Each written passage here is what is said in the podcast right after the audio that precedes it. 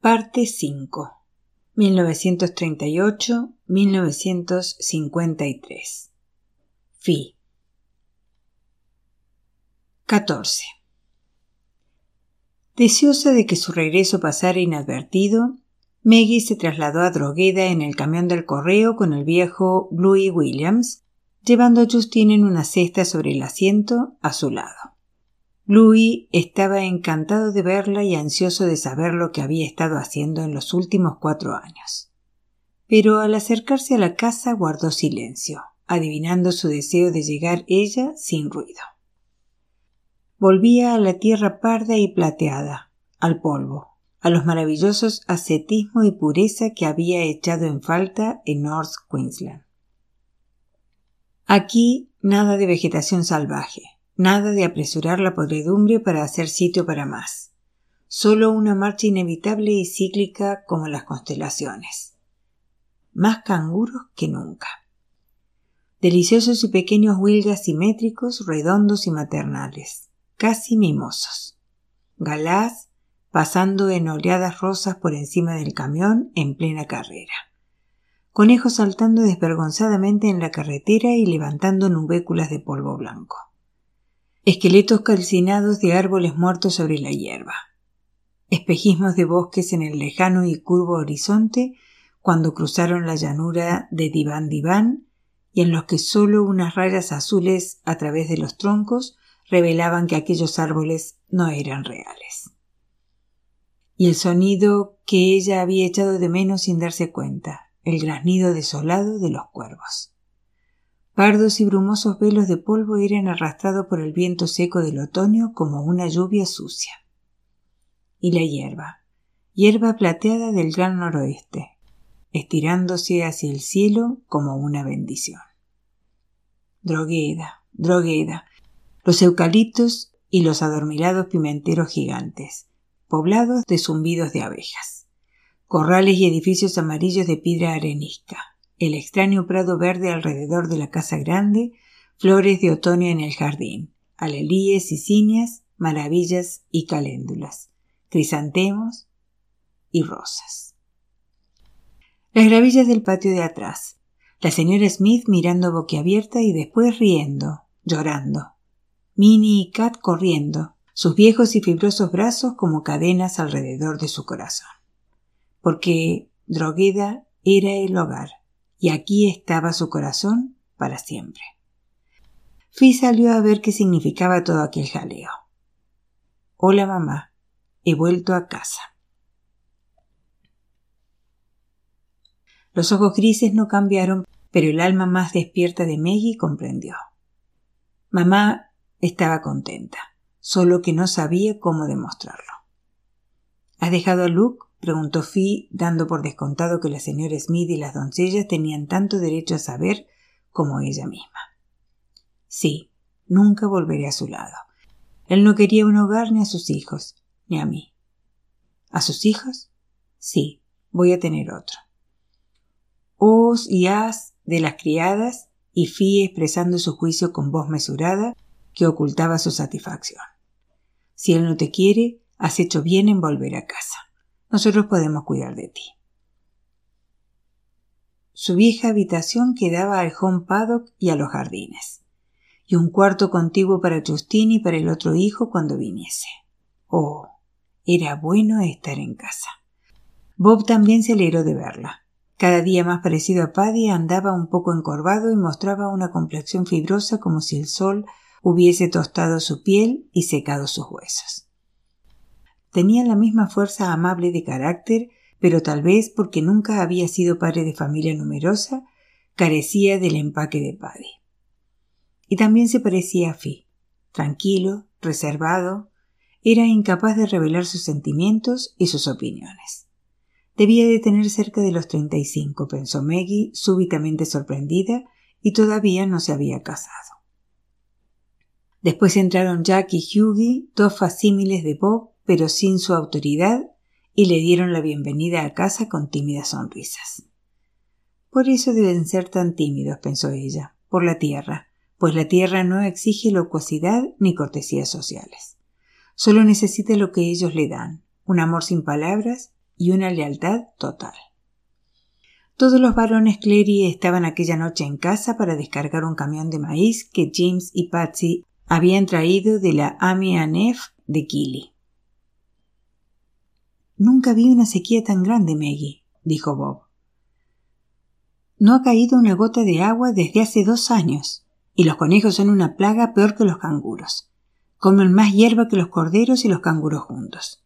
Tratamos de alimentar nosotros a los corderos, pero ya sabes cómo son. Demasiado sabía Maggie cómo eran los corderos. Idiotas, incapaces de comprender siquiera los rudimentos de la supervivencia. El poco seso que pudieran tener los animales primitivos brillaba por su ausencia en estos lanudos aristócratas.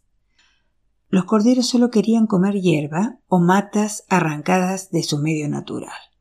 Pero faltaban manos para cortar éstas en cantidad suficiente para más de cien mil corderos. ¿Quiere esto decir que puedo ayudarles? Ya lo creo que puedes. Dejarás a un hombre libre para esta labor si eres capaz de galopar por la dehesa como solías hacer. Fieles a su palabra, los gemelos habían vuelto a casa para bien. A los catorce años habían abandonado Riverview para siempre y les había faltado tiempo para volver a las negras llanuras. Parecían ya jóvenes Bobs, Jacks y Hughes, en el sentido de que sustituían gradualmente el anticuado uniforme de sarga gris y de franela de los ganaderos del Gran Noroeste por los pantalones blancos de algodón, la camisa blanca, un sombrero de fieltro gris de copa plana y a la ancha, y unas botas de montar con elástico a los costados que le llegaban al tobillo y con tacones planos. Solo el puñado de aborígenes de media casta que vivían en el sector de barracas de Gili imitaban a los vaqueros del oeste americano llevando botas de fantasías de tacón alto y grandes sombreros Stetson. Para el hombre corriente de las llanuras negras, este atuendo era una afectación inútil, parte de una cultura diferente. No se podía caminar entre los matorrales con botas de tacón alto y con frecuencia había que andar entre ellos. Y los grandes Stenton daban mucho calor y eran pesados. La yegua castaña y el capón negro habían muerto. La caballeriza estaba vacía. Maggie insistió en que le bastaba uno de los caballos que usaban los ganaderos, pero Bob fue a ver a Martin King y le compró un par de rocines de media casta una yegua de color crema con la crin y el rabo negros y un capón castaño y patilargo.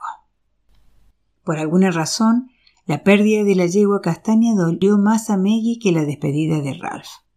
Una reacción tardía, como si esto confirmase más claramente la marcha de él. Pero era buena cosa salir de nuevo a la dehesa, cabalgar seguida de los perros, comer el polvo entre los balidos de un rebaño de corderos, observar los pájaros, el cielo, la tierra. La sequía era terrible. Maggie recordaba que la hierba había durado siempre más que la sequía, pero esta era diferente. La hierba estaba ahora seca, y entre sus tallos se veía la tierra negra resquebrajada en una red de grietas que se abrían como bocas sedientas, lo cual había que agradecer sobre todo a los conejos. En los cuatro años de ausencia se habían multiplicado inconmensurablemente, aunque ella pensaba que representaba ya una plaga desde hace muchos años antes.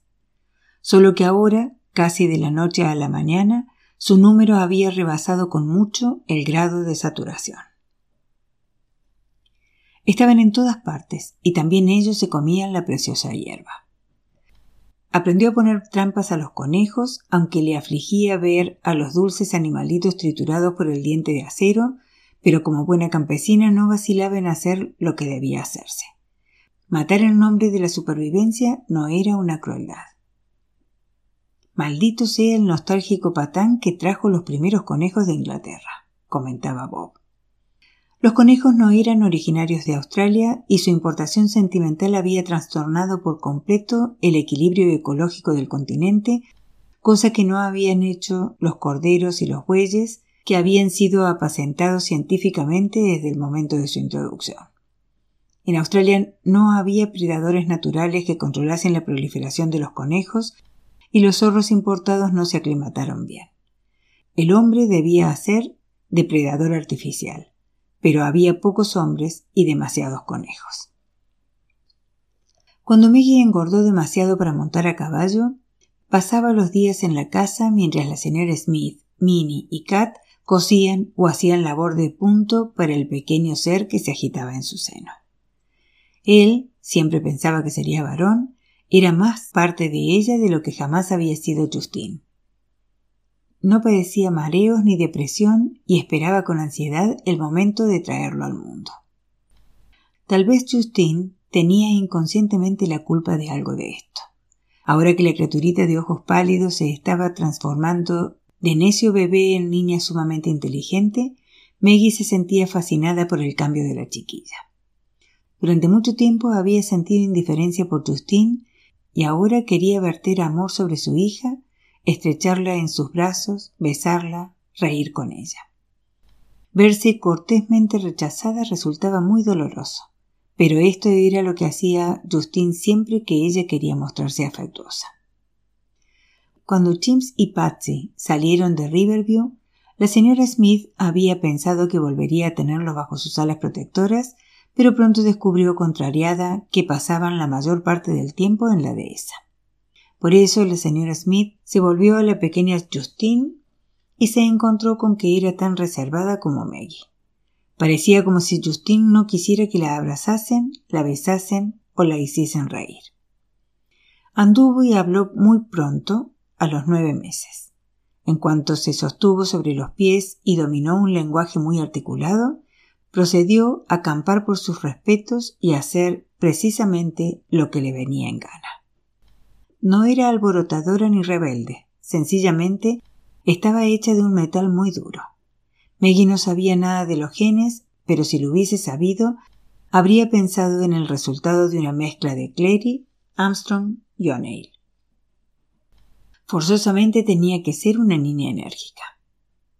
Pero lo más desolador era la terca negativa de Justine a reír o a sonreír. Todos los habitantes de Drogueda se desvivían por hacer tonterías que le arrancasen una sonrisa, pero sin éxito. En lo tocante a la solemnidad innata, superaba a su propia abuela. El primero de octubre, cuando Justine tenía exactamente 16 meses, nació el hijo de Maggie, en Drogueda. Se adelantó casi cuatro semanas cuando aún no lo esperaban. Maggie tuvo dos o tres fuertes contracciones, rompió aguas y nació la criatura. Fue ayudada en el parto por la señora Smith y Fee, pocos minutos después de telefonear estas al médico. Maggie apenas si tuvo tiempo de dilatarse. El dolor fue mínimo, y todo ocurrió tan rápidamente que pareció que no había pasado nada, a pesar de que tuvieron que darle unos puntos precisamente porque la cosa había sido tan precipitada. Maggie se sentía muy bien. Así como habían estado secos para Justine, sus senos estaban ahora llenos a rebosar. Esta vez no hubo necesidad de biberones ni de botes de lactogen. Y el niño era tan hermoso, largo y delgado, con un mechón de pelo rubio sobre un cráneo pequeño y perfecto, y con unos vivarachos ojos azules que no parecía que fuesen a cambiar de color. ¿Cómo podían cambiar? Eran los ojos de Ralph como eran de Ralph las manos, la nariz y la boca, incluso los pies. Maggie era lo bastante despreocupada para alegrarse de que Luke tuviese una complexión y un color parecido a los de Ralph, y también cierta semejanza en las facciones. Pero las manos, las cejas, la punta de los cabellos sobre la frente, la forma de los dedos de las manos y de los pies tenían mucho de Ralph y muy poco de Luke. Ojalá no se fijase nadie en esto. ¿Has decidido qué nombre le pondrás? preguntó Fi, a quien el niño parecía fascinar. Maggie le observó mientras su madre sostenía al niño y se alegró. Mamá volvería a amar. Tal vez no con la intensidad que había amado a Frank, Voy a llamarle Dane. Qué nombre más raro. ¿Por qué? ¿Corresponde a alguien de la familia O'Neill? Pensaba que no quería saber nada de los O'Neill. No tiene nada que ver con Luke. Es su nombre y de nadie más. Odio los nombres de familia. Es como querer poner algo de alguien a una persona nueva. Puse Justina en la niña sencillamente porque me gustó el nombre y llamaré Dane a mi hijo por esta razón. Bueno, no suena mal, confesó Fi. Maggie hizo una mueca. Sus senos estaban llenos. Dámelo, mamá. Ojalá tenga mucha hambre y ojalá se acuerde el viejo Bluey de traer la mamadera. En otro caso, tendrás que ir tú a buscar una. El niño tenía hambre. Chupaba con tal fuerza que su boquita desdentada le hacía daño. Mirando sus ojos cerrados de pestañas oscuras con las puntas de oro, sus pobladas cejas, las pequeñas y afanosas mejillas, Maggie le amó tanto que su amor le dolía más que los tirones en el pecho. Con él me bastará, tiene que bastarme. No quiero más hijos. Pero por Dios, Ralph de casar. Por ese Dios al que amas más que a mí, que nunca sabrás lo que te he quitado. Nunca te hablaré de Dane. Oh, hijo mío. Se incorporó sobre las almohadas para acomodarlo mejor en el hueco de su brazo, para ver mejor aquella carita perfecta. Hijo mío, eres hijo mío y nunca serás de nadie más. Y menos aún de tu padre, que es cura y no puede reconocerte. ¿No es maravilloso? El barco atracó en Génova a primeros de abril. El arzobispo Ralph desembarcó en Italia en plena primavera mediterránea y tomó un tren con destino a Roma. Si lo hubiese pedido, habría ido a buscarle un automóvil del Vaticano para llevarle a Roma, pero temía ver de nuevo cerrarse la iglesia alrededor de él. Quería retrasar todo lo posible este momento. La ciudad eterna, era realmente esto, pensó contemplando a través de las ventanillas del taxi los campanarios y las cúpulas, las plazas pobladas de paloma, las lujosas fuentes, las columnas romanas de bases enterradas en los siglos. Bueno, para él todo esto era superfluo. Lo que le importaba era la parte de Roma llamada Vaticano, sus suntuosas salas públicas, sus nada suntuosas habitaciones privadas. Un fraile dominico de hábito negro y crema le condujo a lo largo de altos pasillos de mármol, entre estatuas de bronce y de piedra dignas de un museo, entre grandes pinturas al estilo de Giotto, de Rafael, de Botticelli, de Fra Angelico. Estaba en las salas de audiencia de un gran cardenal y sin duda la rica familia Contini Versace había contribuido mucho a adornar el ambiente de su augusto vástago. En una habitación de marfil y oro, animada por los colores de los tapices y los cuadros, alfombrada y amueblada a estilo francés, con toques carmesíes en todas partes, se hallaba sentado Vittorio Scarbanza, cardenal di Contini Vergés. La pequeña y delicada mano en la que relucía el rubí del anillo se extendió hacia el recién llegado para darle la bienvenida. El arzobispo Ralph, contento de tener los ojos bajos, Cruzó la estancia, hizo una genuflexión y tomó la mano para besar el anillo. Apoyó la mejilla en aquella mano sabiendo que no podía mentir, aunque había pensado hacerlo en el momento en que sus labios tocaron aquel símbolo de poder espiritual y de autoridad temporal. El cardenal Vittorio apoyó la otra mano en el hombro inclinado, despidiendo al fraile con un movimiento de cabeza y al cerrarse la puerta sin ruido, la mano subió del hombro a los cabellos, se detuvo en su negra espesura y los apartó afectuosamente de la ladeada frente. Habían cambiado. Pronto no serían llaneros sino de color acero. La doblada columna vertebral se puso rígida, los hombros se echaron atrás y el arzobispo miró directamente a la cara de su superior. Ah, cómo había cambiado Ralph. La boca se había encogido, el hombre conocía el dolor y era más vulnerable. Sus ojos, tan bellos de forma y color, eran por completo diferentes de los que recordaba el cardenal, aunque físicamente seguían siendo los mismos. El cardenal Vittorio había tenido siempre la caprichosa idea de que los ojos de Jesús eran azules y parecidos a los de Ralph, tranquilos, alejados de lo que él veía y por ello mismo capaces de abarcarlo y comprenderlo todo. Pero tal vez había sido una fantasía errónea. ¿Cómo se podía sufrir por la humanidad y por uno mismo sin mostrarlo en los ojos? Bueno, Ralph, siéntese. Quiero confesar, Eminencia. Más tarde, más tarde. Primero tenemos que hablar y en inglés. Estos días hay oídos que acechan en todas partes, pero Gracias a Dios, no oídos que entiendan el inglés. Siéntese, Ralph, por favor. Cuánto me alegro de verle. He echado en falta sus prudentes consejos, su lógica, su perfecto compañerismo. No tengo a nadie a quien aprecie como a usted. Ralph pudo sentir que su cerebro se adaptaba de nuevo al ritual, sentir que incluso sus pensamientos se revestían en su mente de una fraseología más reposada. Pocas personas sabían, como Ralph de Bricassar, la manera en que uno cambiaba según la compañía, cómo cambiaba incluso su lenguaje. El fluido y campechano inglés no se había hecho para estos oídos. Se sentó no muy lejos y precisamente enfrente del delgado personaje revestido de escarlata, de un color que cambiaba y no cambiaba, de una calidad que hacía que sus bordes se confundiesen con el medio en vez de destacar de él. El desesperado cansancio que había sentido durante semanas pareció pesar menos sobre sus hombros. Se preguntó por qué había temido tanto este encuentro, si sabía en el fondo de su corazón que sería comprendido, perdonado. Pero no era esto, no era esto en absoluto.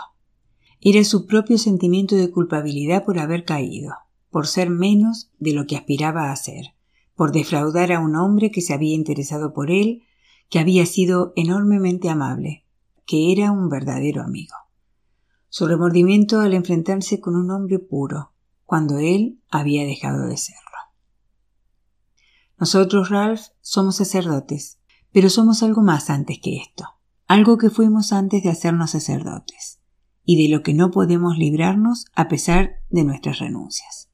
Somos hombres, con flaquezas y los defectos de los hombres. Nada de lo que pueda decirme cambiará la impresión que me formé de usted durante los años que hemos estado juntos. Nada de lo que pueda decirme disminuirá la estimación y el aprecio que le tengo.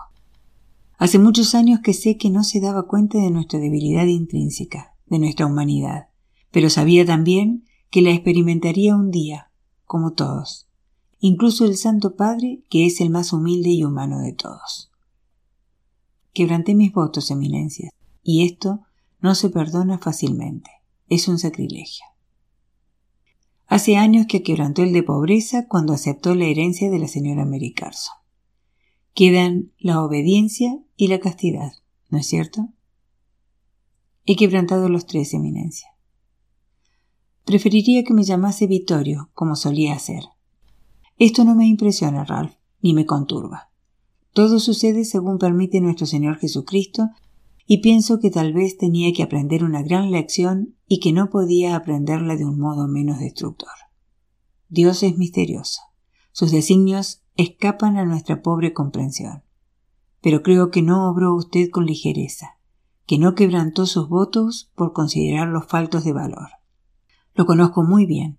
Sé que es orgulloso, que está muy encariñado con la idea de ser sacerdote, que tiene plena conciencia de la dignidad de su oficio.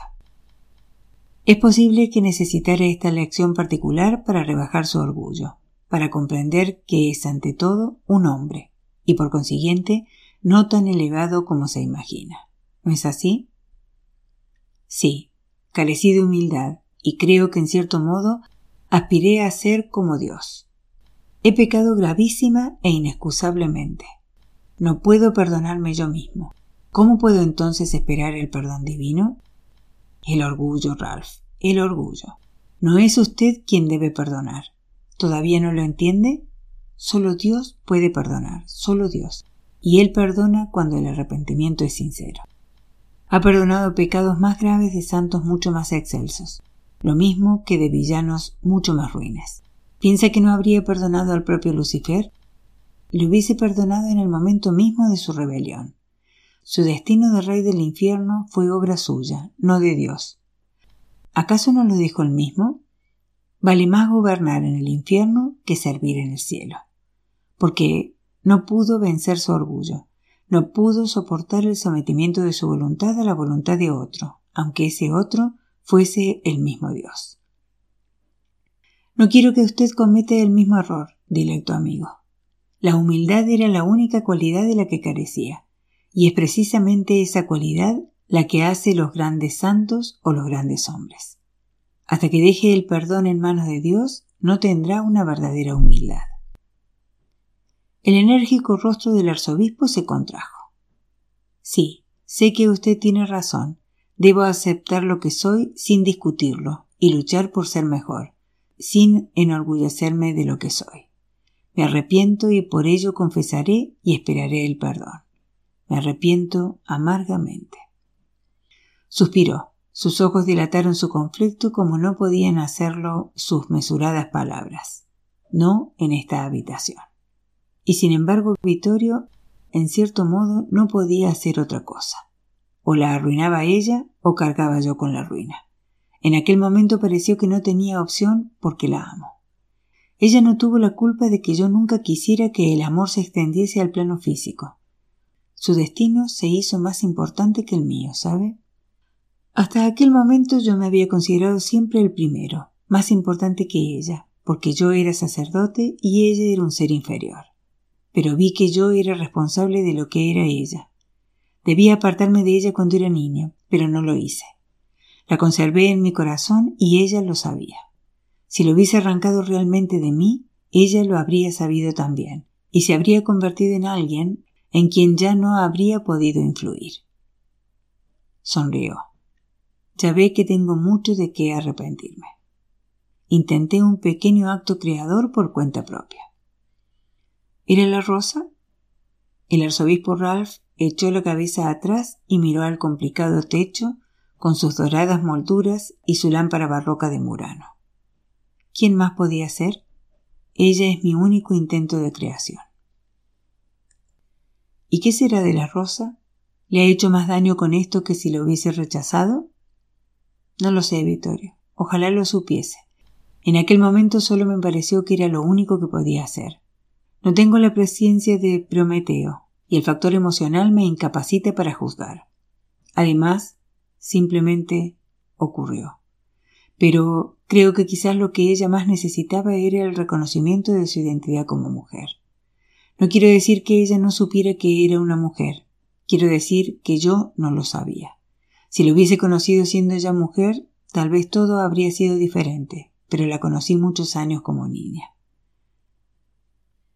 Esto suena bastante afectado, Ralph, y significa aún que no está a punto para el perdón. Le duele, ¿no? Le duele haber sido lo bastante humano para sucumbir a la debilidad humana. ¿Lo hizo realmente con esa intención noble de autosacrificio? Ralph, sobresaltado, contempló aquellos líquidos oscuros ojos y se vio reflejado en ellos como un par de diminutos muñecos de insignificantes proporciones. No, dijo, soy hombre y como hombre encontré en ella un placer que ni en sueños hubiese podido imaginar. No sabía que una mujer pudiese sentir de esta manera ni ser la fuente de un gozo tan profundo. Deseé no dejarla nunca, no solo por su cuerpo, sino también porque me gustaba estar con ella, hablar con ella, mirarla en silencio, comer lo que ella cocinaba, sonreírle, compartir sus pensamientos. La añoraré toda mi vida. Había algo en aquel flaco rostro ascético que inexplicablemente le recordó la cara de Maggie en el momento de la despedida. La visión de un peso espiritual que se descarga.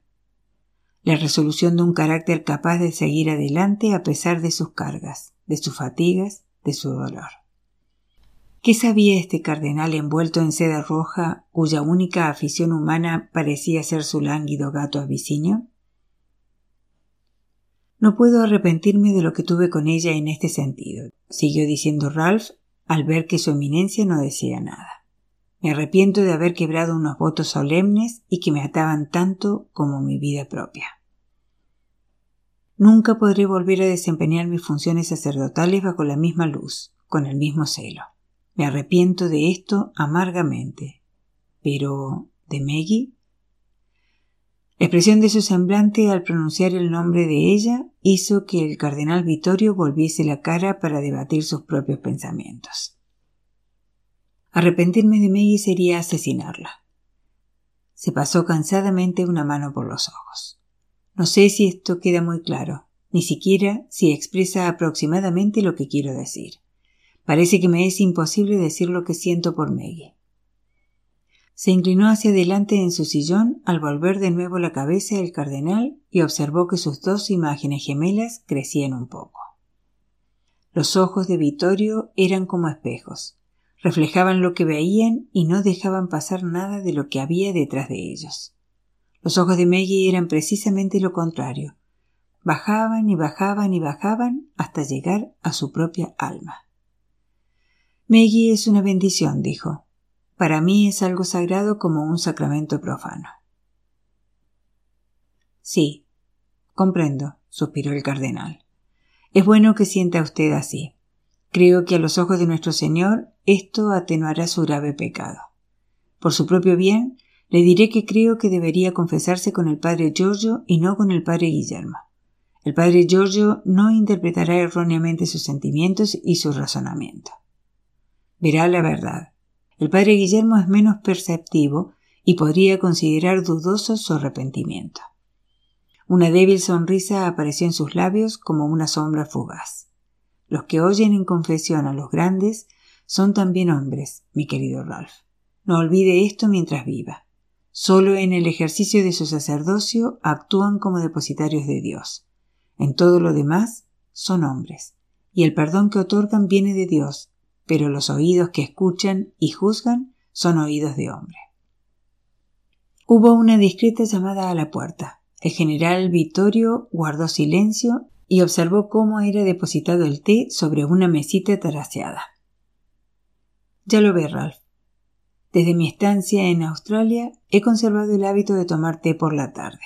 En mi cocina lo hacen muy bien, aunque al principio no podía decirse lo mismo. Levantó una mano al iniciar el arzobispo Ralph un movimiento en dirección a la tetera. Oh, no, yo lo serviré. Me divierte hacer el papel de madre. He visto muchas camisas negras en la calle de Génova y de Roma, dijo el arzobispo Ralph mientras observaba cómo servía el té el cardenal Vittorio. Son las cohortes especiales del duce. Nos esperan tiempos muy difíciles, Ralph. El Santo Padre está resuelto a que no haya ruptura entre la Iglesia y el gobierno secular de Italia, y en esto, como en todo, tiene toda la razón. Suceda lo que suceda, nosotros debemos permanecer libres para ejercer nuestro ministerio con todos nuestros hijos, aunque una guerra signifique que nuestros hijos se dividirán y lucharán entre ellos en nombre de un Dios católico. Donde quiera que estén nuestros corazones y nuestras simpatías, debemos esforzarnos siempre en mantener a la Iglesia alejada de las ideologías políticas y de los conflictos internacionales. Yo quería tenerle aquí conmigo porque puedo confiar en que su cara no delatará lo que piense su cerebro con independencia de todo lo que puedan ver sus ojos y porque tiene usted la mejor mentalidad diplomática que nunca me haya tropezado. El arzobispo Ralph sonrió tristemente. Hará usted que avance en mi carrera aunque sea a pesar mío, ¿no es cierto? Me pregunto qué habría sido de mí si nunca le hubiese conocido. Oh, habría sido arzobispo de Sydney, que es un cargo bueno e importante dijo su eminencia con meliflua sonrisa. Pero el rumbo de nuestras vidas no depende de nosotros. Nos conocimos porque estaba escrito, como está escrito que trabajemos ahora juntos para el Santo Padre. No creo que el final sea muy feliz, repuso el arzobispo Ralph. Creo que obtendremos el resultado que se obtiene siempre con la imparcialidad. Nadie nos dará las gracias y todos nos criticarán. Lo sé, y también lo sabe su santidad. Pero eso es lo único que podemos hacer. Y nada nos impide rezar en privado por la rápida caída del Duce y del Fiore, ¿verdad? ¿Piensa realmente que habrá guerra? No veo posibilidad de evitarla. El gato de su eminencia se levantó del soleado rincón donde había estado durmiendo y saltó de la falda escarlata con cierta torpeza porque era viejo. Hola, Saba. Saluda a nuestro viejo amigo Ralph, a quien solías preferir más que a mí. Los satánicos ojos amarillos miraron altivamente al arzobispo Ralph y se cerraron. Los dos hombres se echaron a reír.